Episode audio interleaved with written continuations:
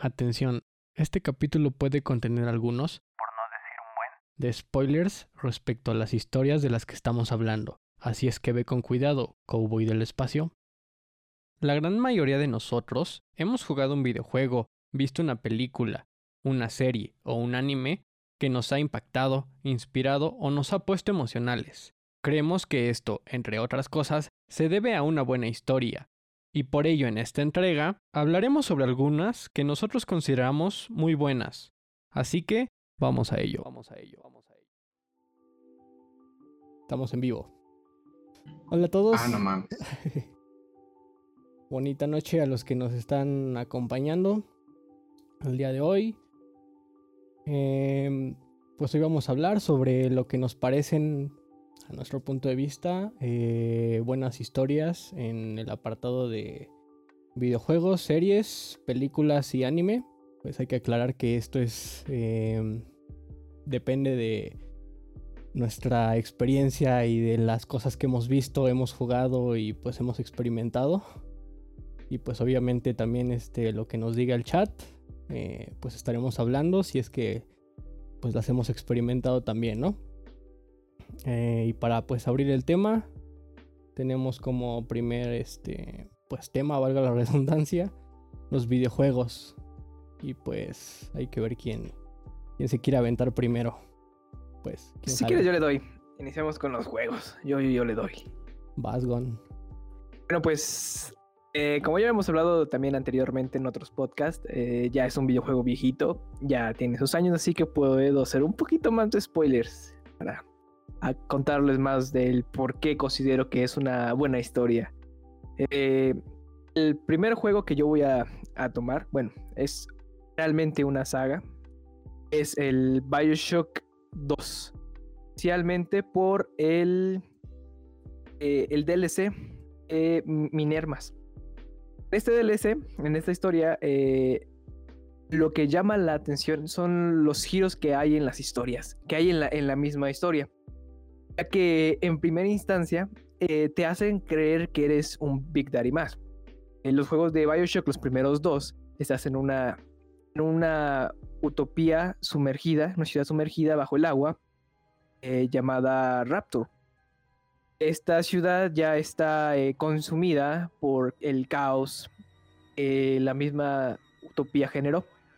Entonces, como guardianes de, así decirlo, eh, por, como guardianes de unas niñas que ayudan a, tener la droga.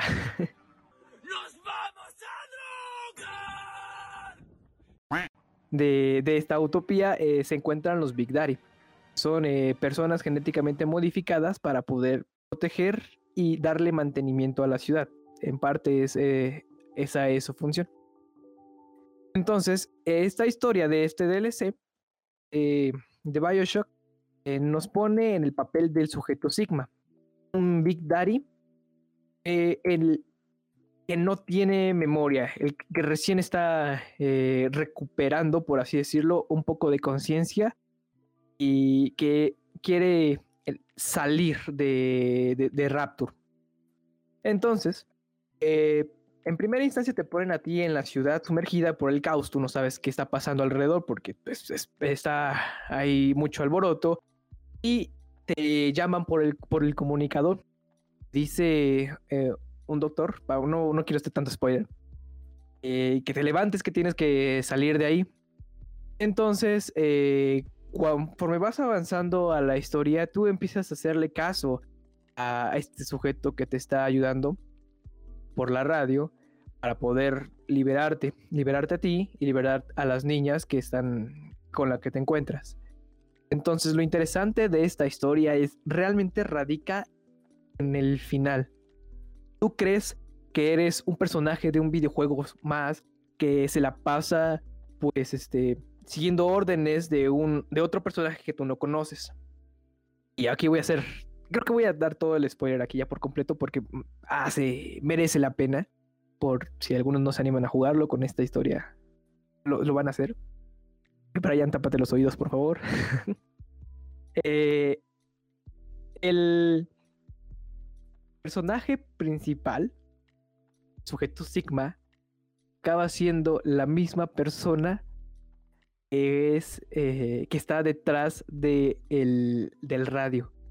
¿Cómo pasa esto? Eh, este, el sujeto que está en radio es un, investigador que está creando una inteligencia artificial eh, con un que están creando una inteligencia artificial que en un principio era el suspiro de su difunta esposa.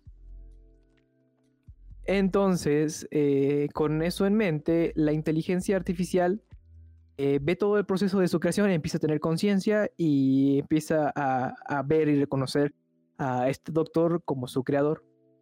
Da cuenta de que el doctor es capturado y es sometido para convertirse en un Big Daddy.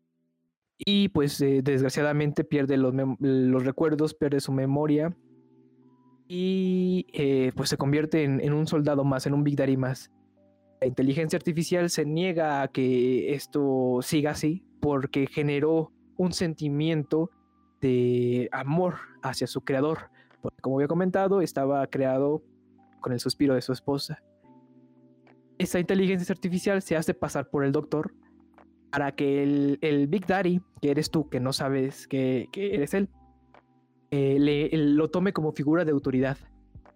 Entonces, conforme va avanzando esta historia, la inteligencia artificial al último ya revela que, él se hizo pasar por ti y que todo este sufrimiento por el que estás pasando te lo está intentando de quitar para que ya no continúes con ello.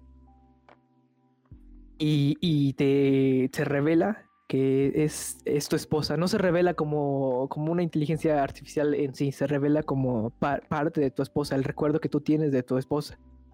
Que lo que estaba haciendo eh, lo hace con, mucho, con mucho amor para que no, no continúes en esa, esa depresión, en, ese, en ese sentimiento de, tristeza. Pues al final tú te tienes que ir, la inteligencia artificial pues este, eh, acaba siendo pues, destruida. Tú te quedas con ese sentimiento de que era parte esencial de la, del, el juego, o sea, a su esposa. Tú sientes ese, sentir de el videojuego en donde tu esposa te estaba ayudando y se hizo pasar con, por ti para que le creyeras, porque si te dice que era una inteligencia artificial, un robot, pues el sujeto Sigma, que es el personaje principal de este DLC, de eh, la guarida de Minerva, pues no le iba a hacer caso. Ese como primer, eh, primera historia interesante posteriormente, pues la otra historia que también es de la misma saga, trilogía, es el, tercer Bioshock. Eh, lo que aquí está interesante es cómo la historia te plantea un multiverso. Eh, un lugar en donde existen infinitas posibilidades, en donde existen infinitas variaciones, pero con siempre una constante. Lo hecho, hecho está lo hecho, hecho estará. Y que todo va a seguir en un bucle. Ese para mí, de las historias más que me han, que me han impactado bastante, son esos dos. Eh, la de eh, La Guardia de Minerva, Bioshock 2, por el, el giro argumental que se da, y el Bioshock 3 Infinite, por el tratado que tienen con los multiversos coincido contigo en. Digo, yo no he jugado el, el DLC, el, el Minervas. Ahí fue buen spoiler. Coincido en el Bioshock Infinite. Este, creo que a mí fue uno de los videojuegos que igual me marcó. Y fue uno de los que me hizo pues apasionarme un poquillo por los videojuegos. Debido a toda la trama que, que tiene el, videojuego, cómo narran este, esto de los saltos en el tiempo, la importancia que tiene Elizabeth y cómo llegó a tener ese, ese poder de abrir este, los desgarres y todo, todo el personaje de, de Comstock y todo lo que hizo para pues no poder repetir la historia que al final de cuentas, es pequeño spoiler, pues terminó repitiendo la historia. Entonces, pues ahí está el, pues que creo que coincidimos un poco en eso. Ojo, aquí también hay que hacer énfasis. Minerva, la guardia de Minerva ya tiene 10 años, así que estamos este, cubriendo eso de dar spoilers con juegos viejitos. El Bioshock 2 ya no puede, Bioshock 3, perdón, Bioshock Infinite no podemos dar tanto spoiler porque ese sí es ligeramente más reciente, así que hay que tener un poquito de cuidado. Pero en sí, esos son cosas interesantes y jueguen el, el de la guardia de Minerva, en serio, a pesar de que yo les di un spoiler, hay varias cosas que a propósito me salte para que ustedes se sientan, tengan ese sentimiento que les da la historia del juego. Perfecto. Gonta, ¿jalas o jalo? Jala. Va. Pues yo ya mencioné este juego, este, algunos eh, podcasts atrásito, algunos streamings atrás. Eh, fue Zelda, The Legend of Zelda, Breath of the Wild. Uno de los, bueno, de, pues sí, de los defectos que tengo es que no acabo los juegos que, que empiezo. Stop it. Get some help. Creo que este juego tiene una, una, una historia que me enganchó y este, me gustaría hablar de, de él. Pero al igual que, que The Gone, tengo otro juego que también este, del cual voy a hablar aparte del Breath of the Wild. Y me enganchó porque mm, es para empezar eh, un, un mundo abierto. Y creo que era por el que yo temía un poco meterme a, a las franquicias, bueno, a la franquicia de Zelda, eh, que era el, pues el, la juga- bueno, el, el concepto de, de- del juego, ¿no? Eh, Breath of the Wild, pues es, eh, según esto, el, el, el Zelda que, que se maneja como un mundo abierto. Si te lo quieres pasar e ir directamente a, con Ganon, eh, lo puedes hacer. Si te despedorra, pues ahí es tu pedo.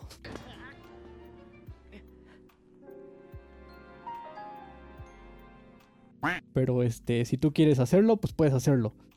Eh, si no, pues te puedes pasar este, las misiones secundarias y nunca ir por Ganon. Y eh, es mucho de lo que se le critica. Que mm, Hyrule, si tú no vas con Ganon, este, lo puedes dejar ahí y pues estar ahí a tus anchas sin preocuparte de nada. Y este. Y nunca acabarlo. Y creo que esa es como parte de, de la influencia de por qué no lo he acabado. Porque que no hay como algo que te diga, este, oye, la historia se acabó y ahí quedaste. Pero el cómo plantean los personajes y que tienes que, por ejemplo, a liberar las bestias divinas y conocer a los personajes desde una narrativa bastante peculiar como son las memorias y verlos en retrospectiva fue algo que me que me llamó mucho la atención porque pues ya di el spoiler hace hace unos capítulos atrás, pero los campeones que piloteaban estas bestias pues están muertos. O sea, tú llegas a, las bestias y están poseídas por, por los alter egos que dejó Ganon para, para combatir este, a, los, a, los respectivos campeones que, que operaban a las bestias divinas. Entonces, este, tú tienes que llegar a liberar a estas bestias, pero en el transcurso, este, podemos decir que las almas de los campeones se quedaron selladas en esas bestias divinas. Entonces tú llegas a, las bestias y los mismos campeones te van eh, relatando cómo es que ese, esa parte de, de Ganon o ese alter ego de Ganon, este, los, pues prácticamente los mató, los logró vencer en la batalla de hace 100 años atrás.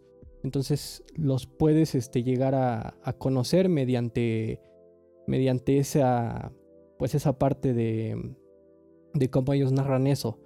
Más aparte, la, las memorias que tú vas recolectando, que te pide esta... Se me ve el nombre de, de, de esta morra que te pide recolectar las memorias, pero las memorias que ella te pide recolectar también están como ellos se veían cuando antes de que pasara esto del cataclismo. Entonces se me hace una historia pues bastante bastante fascinante la manera en cómo te la cuentan, cómo tú ves todo esto en retrospectiva y te causa esa sensación de güey, yo estuve allí, este no sé nada y tengo que recolectar pues estas memorias y poco a poco estoy sabiendo cómo, cómo pasó todo esto, se me hace algo pues muy, muy intrigante eh, y por eso creo que es una de, de las historias que más, que más te llega, que más este...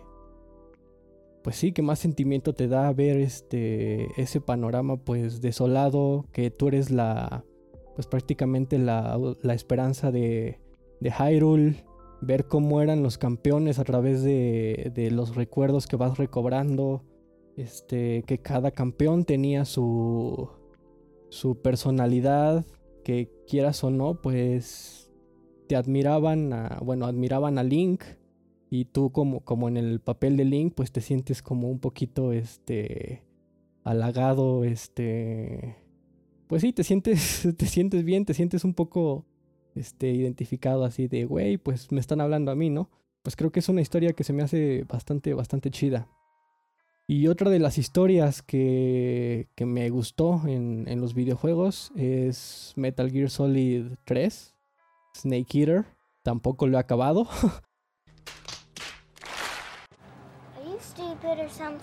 Pero este, al menos a donde voy, este, se me hace un, un, un, juegazo, pero juegazo, juegazo. O sea, para poner rápido, para ponernos en contexto, este, esto se pone en, en me parece que es este.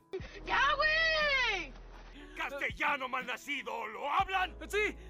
Despuésito de la Guerra Fría, no, no es como tan históricamente eh, eh, acertado, porque es este un mundo, por así decirlo, ficticio, pero con unos tintes eh, históricos, eh, con unas referencias históricas más bien, este, que sí son verdaderas, pero te, te mandan a una misión eh, a Rusia o a las periferias de Rusia. No estoy muy este, a detener a, a tu mentora.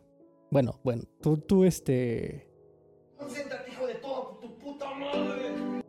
Porque supone que la misión que te encargan hacer, eh, tú tienes que entrar como un... Bueno, tú eres Snake, tu nombre clave es Snake. Tienes que hacer esta misión tú solo, sin, sin ningún arma, sin ninguna este, provisión. Y prácticamente eres un soldado fantasma. Si te capturan, eh, nadie va a salir por ti y nadie te conoce. O sea, de plano tú te las tienes que ingeniar eh, con lo que tienes y solo tienes un radio donde te van a hablar y con él tienes que este mantener pues tu cordura. Una de las cosas que más me gustó de este, de este juego es este que tiene un sistema de guardado muy, muy interesante. Quienes te están apoyando en la misión es el mayor, el Mayor Tom, eh, que es como el jefe de, operaciones que está, que está detrás de la misión que te encomiendan. Y la otra es la chica de, la radio, que me perdonarán, pero no me acuerdo cómo se llama, la verdad. Este, pero es la que prácticamente te mantiene cuerdo en la, en la misión, o sea... O sea, no, no a ti como Snake, sino a ti como, como, como el jugador. Eh, es la que a ti te da unos, unos datos este, bastante curiosos antes de que tú hagas como el punto de guardado. Entonces puedes pasarte antes de guardar las misiones y después de guardarlas, pasándote horas y horas escuchando a esa morra, eh, dándote datos eh, sobre la misión o sobre datos tácticos, datos de armas, este, datos de la naturaleza, de pues de la selva en la que te encuentras. Pero bueno, después de que te enteras de que The Boss está detrás de, de unos misiles que le vendieron a Rusia y la, la tachan de, de traidora, eh, tú tienes que llegar a, pues prácticamente a matarla por este, venderle eh, unas em, bombas atómicas a, a Rusia. Entonces, te manda a, a una división de, pues sí, de elite a acabar contigo. Entonces tú tienes que acabar con ellos para llegar a ella y pues ahora sí que, que matarla. Después te enteras que todo esto fue un plan del gobierno para... Ahí está como el giro de tuerca. Para... O sea, que ella había este, vendido esas armas para que no le descubrieran que en realidad ella no era este que ella era una doble un, bueno una espía que seguía que seguía sirviendo a los Estados Unidos. Entonces cuando Estados Unidos se entera que que es que esa prueba este o que esa que ese deal de armas nucleares se le se le hizo a Rusia para que en realidad fue como por debajo del agua y el este este güey que creo que era se llama Volgin hizo la prueba la prueba la prueba nuclear eh, ese deal se queda pues ya sale de, de, debajo del agua pues tienen que hacer algo con con con Boss. Entonces Snake pues a fuerzas la tiene que ir a matar. Se entera de todo esto, de que, de que en realidad este, Boss tuvo que, que, que, en realidad seguía siendo, este, seguía sirviendo a Estados Unidos, pero que la habían, la habían pues traicionado para, o ella había elegido este, ser como adoptar el papel de una mártir para, para seguir sirviendo a los Estados Unidos y, y morir a manos de pues su alumno. O sea, no se contuvo a pesar de que estaba luchando eh, con su alumno, pues creo que es uno de los de las partes más duras de de, de esta de, bueno, al menos que le pudo pasar a este a este Snake y exactamente es cuando cuando Snake se hace Big Boss por matar a Boss. Por eso se me hizo una historia de bueno, una de las bueno, una de las mejores historias, al menos de los juegos que he jugado. Enfrentarte a tu maestra, saber que lo que tú creías de ella pues fue mentira, que no era este una traidora como te lo hacían creer.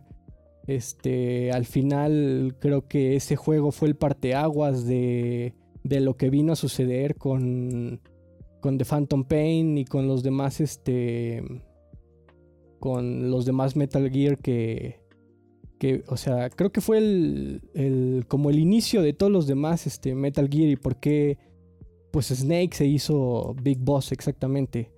Eh, por eso creo que es una de las mejores historias de, de los videojuegos al menos que yo haya jugado.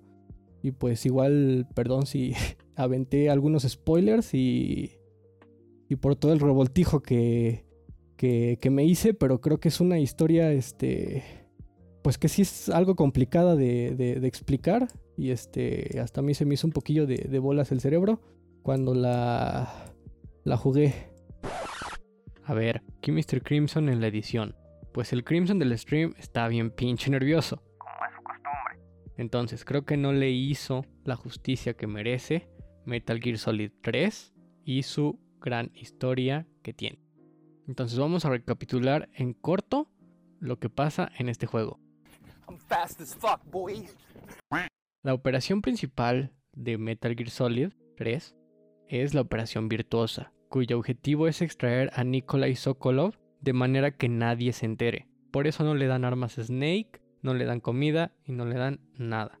Sokolov estaba construyendo un arma nuclear móvil que podía disparar misiles desde cualquier parte del planeta, llamada Shagohod, y le estaba construyendo bajo las órdenes de Volgin, que planeaba apoderarse de la Unión Soviética derrocando a su actual presidente. Volgin acepta a The Boss como una desertora de los Estados Unidos que traía con ella dos misiles nucleares para comprobar que sí había desertado de los Estados Unidos. Volgin en un ataque de ira usa uno de los misiles en una instalación científica soviética. Cuando la URSS se entera de ello, pues le atribuye el ataque a Estados Unidos. Estados Unidos dice que no fueron ellos, pero la Unión Soviética no le cree pues nada. Entonces Estados Unidos le echa la culpa a The Boss. Y es cuando la misión de Snake cambia totalmente. Y ahora la misión que le encargan hacer es la misión Snake Eater, cuyo objetivo principal es eliminar a The Boss, pues ahora ya le están tratando como una traidora y ya pasa lo que pues el Crimson del stream dice. Entonces es un juegazo, Si no lo han jugado, jueguenlo, no tiene desperdicio. A pesar de los spoilers que aventé, es un juegazo, la neta, neta. Jueguenlo. Y si ya lo jugaron, pues no me dejarán mentirles. Paramedic es un personajazo, de mis personajes favoritos, como ya lo dije en el stream. Y perdonen las muletillas. ¡Ya lo sé, maricón! ¡Ya lo sé! Uy. Una de las mejores historias. ¿Sabes a qué juego me recordó? Como al The Forest. Que literalmente te pierdes y tienes que sobrevivir. The Forest. No lo he The jugado. Forest. Es como The Rust. Pero en ese te caes de un avión. Y nada más sobrevives tú, se muere tu hijo y puedes agarrar si acaso una guía de supervivencia. Pero ese no, es, no tiene historia en sí. Es un juego de supervivencia, no tiene base. Lo más parecido a historia que tiene es el librito de, de supervivencia que te dice las guías de cómo hacer las cosas. Y también hay un buen de enemigos. Pero bueno, nada más me- te digo ese porque fue lo que me recordó. Se va para la lista. Va para la lista. No, deja tú de eso. A mí me funaron a los 10 minutos. Y no fue Pues aquí nada Fabi que la mejor historia es la, la mejor historia es la de Minecraft. Concuerdo. Es de 10 IGN. Por el Aerovine. Los tajolotitos. Los ajolotitos. Ah, sí, que acaba de salir los ajolotes en la nueva versión.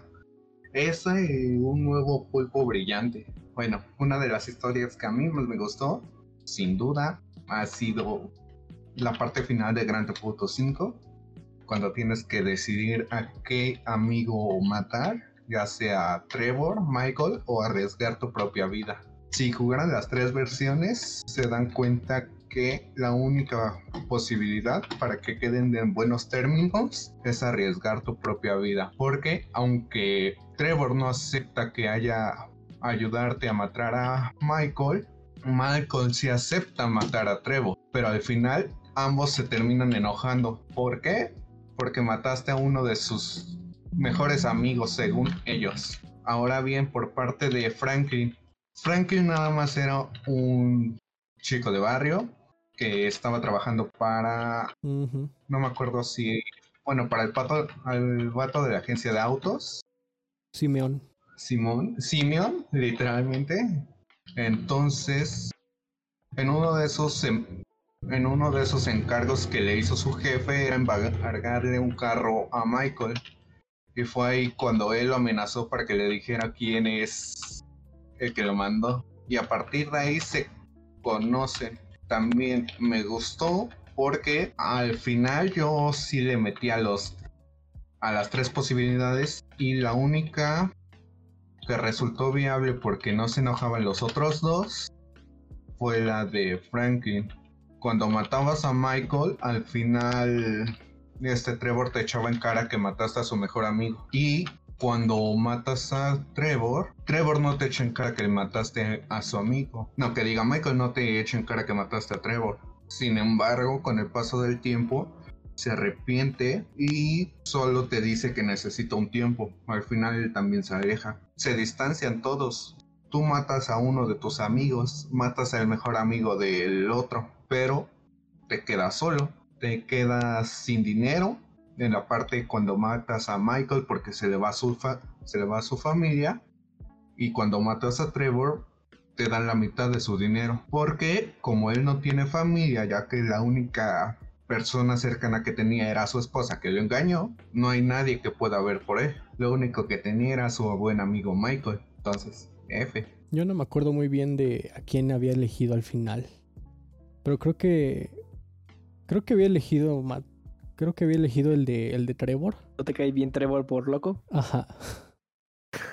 Güey, el vato está muy loco, pero hasta eso, este, Michael tuvo duda de hacerlo.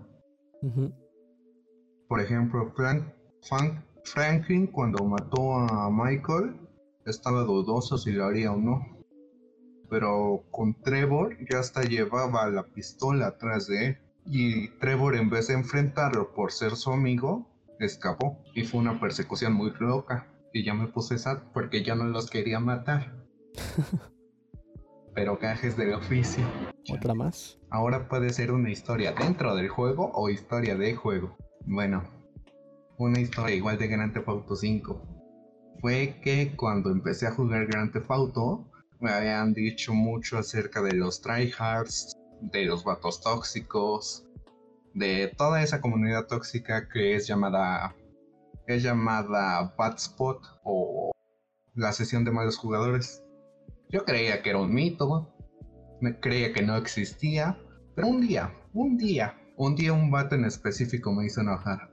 Lo dejé alrededor de 35-0. ¡Ay, cabrón! Me pusieron un gorro de tipo de payaso, esos de cono, que decía burro, y me mandaron a la sesión de malos jugadores. Estuve ahí por alrededor de dos semanas. Eran puros vatos con mods, puros vatos que hacían bugs, glitches, eran inmortales, tenían balas explosivas.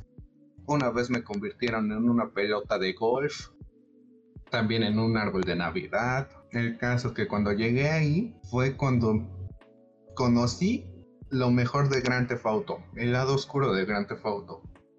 Conocí cómo sobreexplotar las cosas que nadie te dice. Por ejemplo, combinar una máscara con un gorro, con un casco, desnudar a mi personaje completamente, teletransportarme en el mapa sin mods, y todo eso simplemente conociendo personas que al final se volvieron mis amigos. Actualmente todavía les hablo, son muy chingones, lo que sea de cada quien, pero si pudiera decir algo, ojalá y nunca pisen el bad spot los que jueguen Grand Theft Auto, porque ahorita ya hay puro niño rata que se cree tryhard, que apenas sacas un un glitch de los antiguos y te reporta por hacker. Sinceramente, a como yo empecé a jugar Grand Theft Auto, ha cambiado mucho, mucho, mucho, mucho. Ahora ya me dice no por traer a mi zorrito con casco de astronauta. Chale. Pero oye, las risas no faltan. Se había escuchado eso de la sesión de los malos jugadores. Y sí, está horrible. El peor lobby que te puedes imaginar. Imagínate, son 24 vatos. 12 de ellos son tryhards. O sea, apenas respawneas y ya tienes un, un tiro en la cabeza. No sé si se acuerdan la vez que un vato nos... ¿Qué pedo, qué pedo? No sé si se acuerdan la vez que un vato nos Se fue el empezó... Ajá. Ajá. Sí, bueno, ¿quién tiene hambre? No, que nos empezó a asaltar. Que Ajá. a ustedes los mató con el submarino y a mí me llamó hacker porque apenas aparecía, le daba un tiro. Ah, Simón. Pues así, eso lo aprendí en la sesión de varios jugadores. Rayos. Y sinceramente, no me arrepiento porque eh, yo antes me consideraba tryhard, pero con el tiempo me di cuenta que no vale la pena pelear en un juego donde te van a andar diciendo hacker, nada más porque le vuelas la cabeza de un solo tiro. Entonces me dediqué nada más a cuidar a mis amigos, ya que en esa comunidad era conocido como el furro tryhard. Siempre, siempre andaba con mi cabecita de zorro y con una vestimenta ridícula. Pero oye, las risas nunca faltaron. Y fue lo mejor que me pudo pasar. Al chile. Buena esa. Pues va. Que el pistola sigue vivo, sigue muerto. ¿Qué le pasó? Ya Aquí regresó. estoy. Lo sustituyó el bot Craig. ¿Qué vas bien vato? Pues vamos a pasar con, con peliculitas. Va, yo. Yo jalo, yo jalo. A ver. Bueno, también, al igual que los videojuegos que había comentado eh, de franquicia, eh, creo que también hace, hay que echarle honor a esta trilogía, que es la trilogía de cómo entrenar a tu dragón. En especial la segunda película, que es la que, de las historias que más me ha, que, que más me ha gustado muchísimo. En especial por el mensaje que da. Toda la, trilogía de cómo entrenar a tu dragón eh, algo que me, que me ha gustado es que han cuidado muchísimo de cómo ha sido construido. No son de esas franquicias que han sobreexplotado hasta el grado de pues destruir la película y pues ya no sea algo eh, interesante de ver o de seguir. Le sacaron Con, una serie. eh, eh, eso fue antes de la. De hecho, la serie fue antes de la tercera. Y era para complementar el- la, tercera, te- la tercera película. Para que le siguieras más o menos el hilo. Y aparte, era para que. eh, era como si fuera un poco de transmedia. Porque también sacaron cómics. Y sacaron pues la serie. Para complementar la tercera película. Entonces, eh, en especial la, la historia de cómo entrenar a tu dragón. Si de por sí la primera película eh, narra el, el hecho de que no importa qué tan insignificante eh, seas, puedes llegar a ser una, una, gran, una gran persona. Aquí también eh, sigue- siguen algo similar a, a lo de la primera película, en especial con el final. Es este. Hablan de que la, no todas las pérdidas son, son malas. Eh, no con que pierdas algo es el fin de tu mundo. Y aquí lo toman ese mismo concepto, lo mejoran y lo potencian aún más. Eh, no me gustaría spoilear esta película porque realmente si no la han visto recomiendo que lo vean por esa historia. Porque sigue, te sigue poniendo al final que no importa las pérdidas, no importa lo que hayas perdido. No puedes estar todo el tiempo llorando, no puedes estar todo el tiempo triste, sino que te tienes que levantar, tienes que continuar, porque ahora puede que tomes un papel aún más importante del que tenías con anterioridad. Esa, esa película, la de cómo entrenar a tu dragón con ese final, eh, te da un sabor de boca pues medio amargo, no es como el final de toda película que tú esperas, donde todo es arco iris, todo es este felicidad, todo, todos ganan, güey. No, sino aquí sientes esa pérdida. Porque no, no, lo que no quiero spoilear. Pero si- sientes, sientes esa, esa pérdida porque empatizas con el personaje.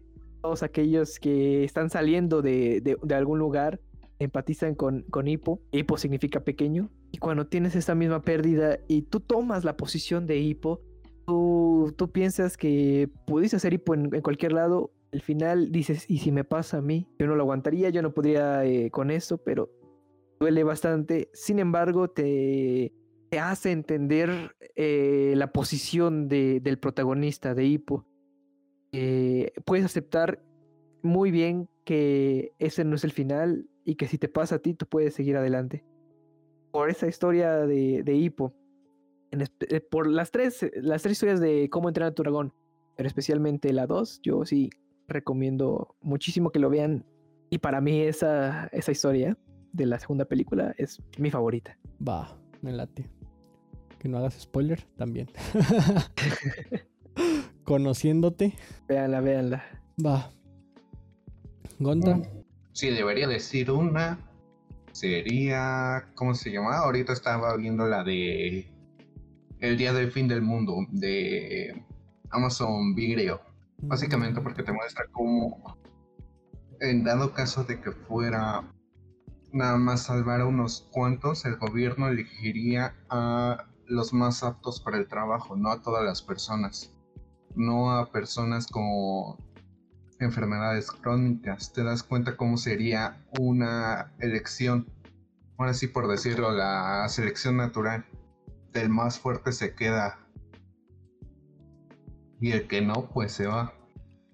Es algo raro porque trata de que cae un meteorito, un meteorito catalogado como destructor de mundos, así como si fuera el meteorito que cayó en los dinosaurios, en la era de los dinosaurios, grande. Cae por la zona de por la zona de, eh, ¿cómo se llama? Europa, ah, entre África y España, Ajá. cae en esa zona. Crea una onda expansiva tan grande que arrasa con todo lo que está sobre la superficie terrestre. Para salvarse tenía que ir a Groenlandia, a un búnker que estaba capacitado para lluvia radioactiva que estaba alrededor de 40 pies bajo, bajo tierra. Un búnker reforzado. Para ello, el gobierno, junto al sistema de protección de los Estados Unidos, manda mensajes a cierto número de personas que nada más pueden ir los integrantes de su familia directa y siempre y cuando no tengan enfermedades crónicas, por ejemplo, Sí. diabetes. En esta película pasa que el hijo del protagonista tiene diabetes y lo rechazan, pero para poder salvarse tienen que emprender un, un vuelo hasta, bueno, tienen que emprender la aventura hasta Canadá para después agarrar un vuelo a Groenlandia con pilotos no oficiales, o sea, clandestinos. Ahí va distinta gente. De toda la humanidad, nada más se salvan los búnkers habilitados en ciertas zonas del mundo, por ejemplo, Brasil, Estados Unidos, eh, China, el de Groenlandia. Y es ahí donde te muestra que todo está bajo ceniza. Tuvieron que estar seis meses bajo tierra para que no se afectara por la ceniza. Y a mí sí me gustó, sinceramente. Me gustó mucho, mucho. Se escucha Es así interesante. como es así como la de 2012 o la falla de San Andrés que te muestran un mundo post-apocalíptico, Ajá. algo así, pero en este caso es por un meteorito. Y sí, chanclas. está muy chida. La recomiendo. Pues yo mm, tengo dos películas. Considero que son unas peliculotas. Este, tanto por por las actuaciones y por por el nivel de actores que, que- llegaron a tener y pues obviamente por por el guion y por supuesto pues la historia que es lo que nos trae este podcast. La primera es Seven o Los Siete Pecados Capitales, como llegó aquí a Hispanoamérica. El director pues es David Fincher, em, protagonizada por Brad Pitt, Morgan Freeman, Kevin Spacey y Gwyneth Paltrow.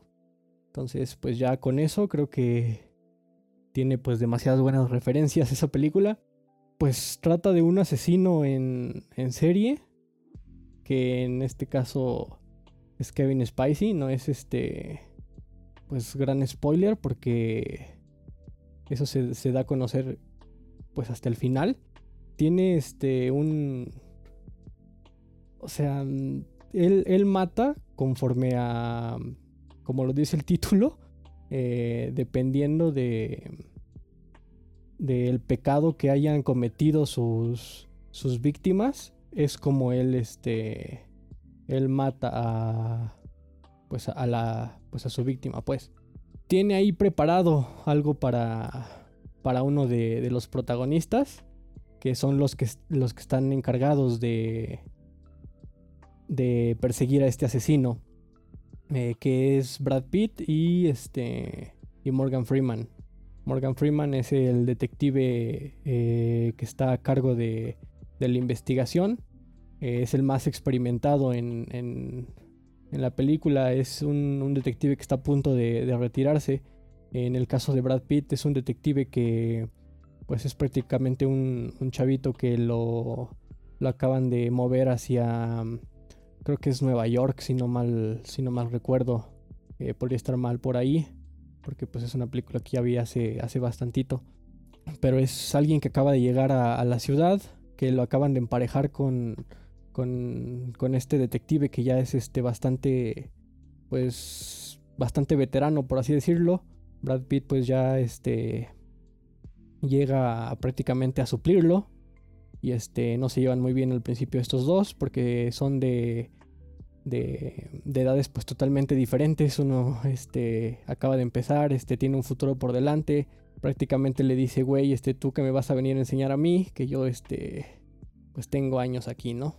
Pues no quiero hacer spoiler, pero es un, es un peliculón, tiene una trama este, bastante buena. Los, los las actuaciones, este, con el nivel de actores que, eh, con el nivel del elenco que, que, ya mencioné, o sea, no te puedes esperar menos de, de esa película.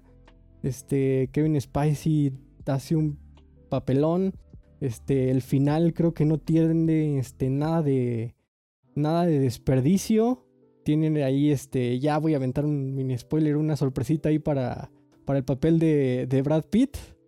Y este, pues es un, un peliculón, una, este, una historia bastante, pues bastante buena. El, el papel de, de Kevin Spacey creo que es de, de, de, los mejorcitos, un asesino pues bastante cauteloso. Pues qué les digo, o sea, sin hacer spoiler es una, es una historia pues muy, muy, muy, muy buena. Eh, la siguiente película pues es... Eh, eh, ah, bueno, y este también el director que es David Fincher que, con, con, con películas como Zodiac y este y también con series como Mindhunter, que fue este el director. Este, o sea, tiene en su arsenal unas películas y este un un background de de obras que ha dirigido, que han sido pues unas unas unas señoras películas, pues ahí no tiene no tiene nada de desperdicio. La siguiente película pues sí es este se llama Primal Fear o como llegó también aquí a Hispanoamérica, La raíz del miedo, protagonizada por Richard Gere y Edward Norton. Igual, Edward Norton en uno de los papeles eh, más chingones que ha llegado a, a, interpretar. Este, el elenco igual lo, lo, lo dice todo.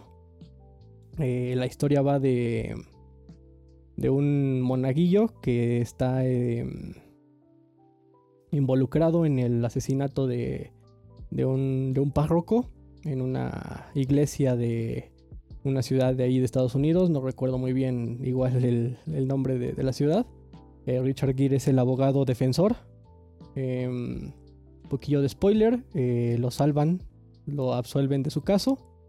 Y ahí voy a dejar el, el, el, spoiler porque da un giro de tuerca muy, muy, muy cañón. Que tiene este. que deben de ver este, Edward Norton eh, hace el papel del, del, monaguillo y pues no, tampoco tiene desperdicio su papel. Entonces, La raíz del miedo con Richard Gere y Edward Norton.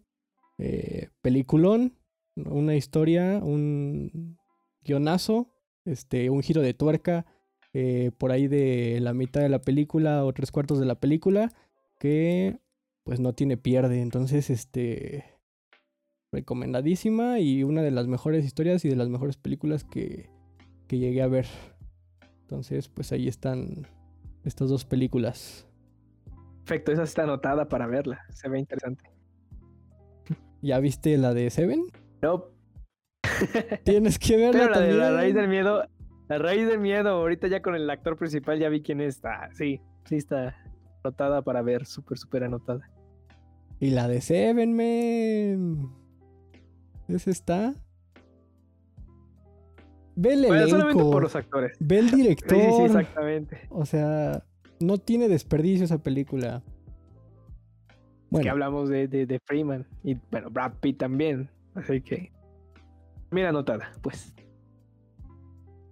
Y hasta aquí llega esta cuarta entrega. Muchísimas gracias a los que nos están escuchando en podcast y a los que nos vieron en YouTube decidimos partir este stream en dos partes, valga la redundancia, porque creemos que quedó algo largo. Entonces esperen un siguiente capítulo la próxima semana.